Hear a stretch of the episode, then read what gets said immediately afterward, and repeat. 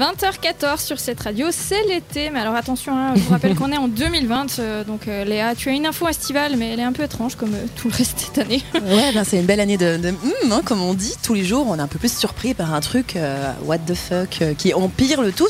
Je vais quand même vous donner de quoi relativiser pour nous, habitants en Suisse. Alors, l'été, on le sait, hein, c'est monstre bien, c'est hyper cool. Le truc qui gâche tout, ce sont quand même les moustiques. On est assez d'accord. hein. Enfin, bah, oui, moi, ça me gâche mon été, pardon.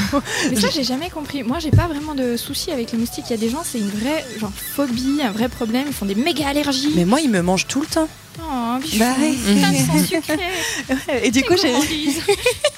J'ai une pensée pour les habitants de la Floride qui ont un climat qui est déjà bien, bien humide avec donc beaucoup de moustiques.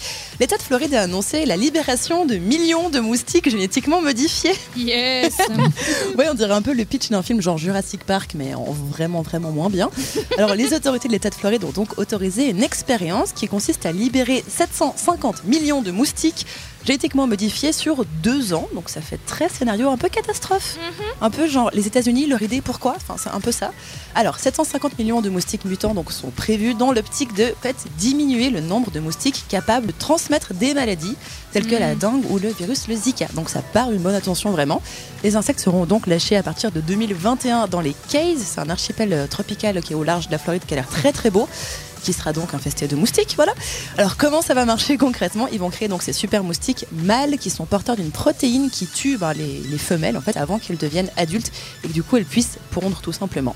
Eux, ils vont se nourrir principalement ben, de nectar et de sève et donc vont vivre tranquillement sans transmettre euh, les maladies et en transmettant leurs gènes du coup qui euh, sont des bons gènes de moustiques apparemment.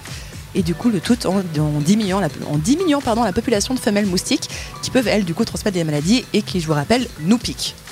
Donc, au final, c'est positif. bah, c'est euh, win-win situation. Ouais, c'est win-win. Sauf que le petit problème, c'est que ça risque grandement de dérégler l'écosystème de Floride. Ah bah oui. Eh bah oui, voilà. Ah oui.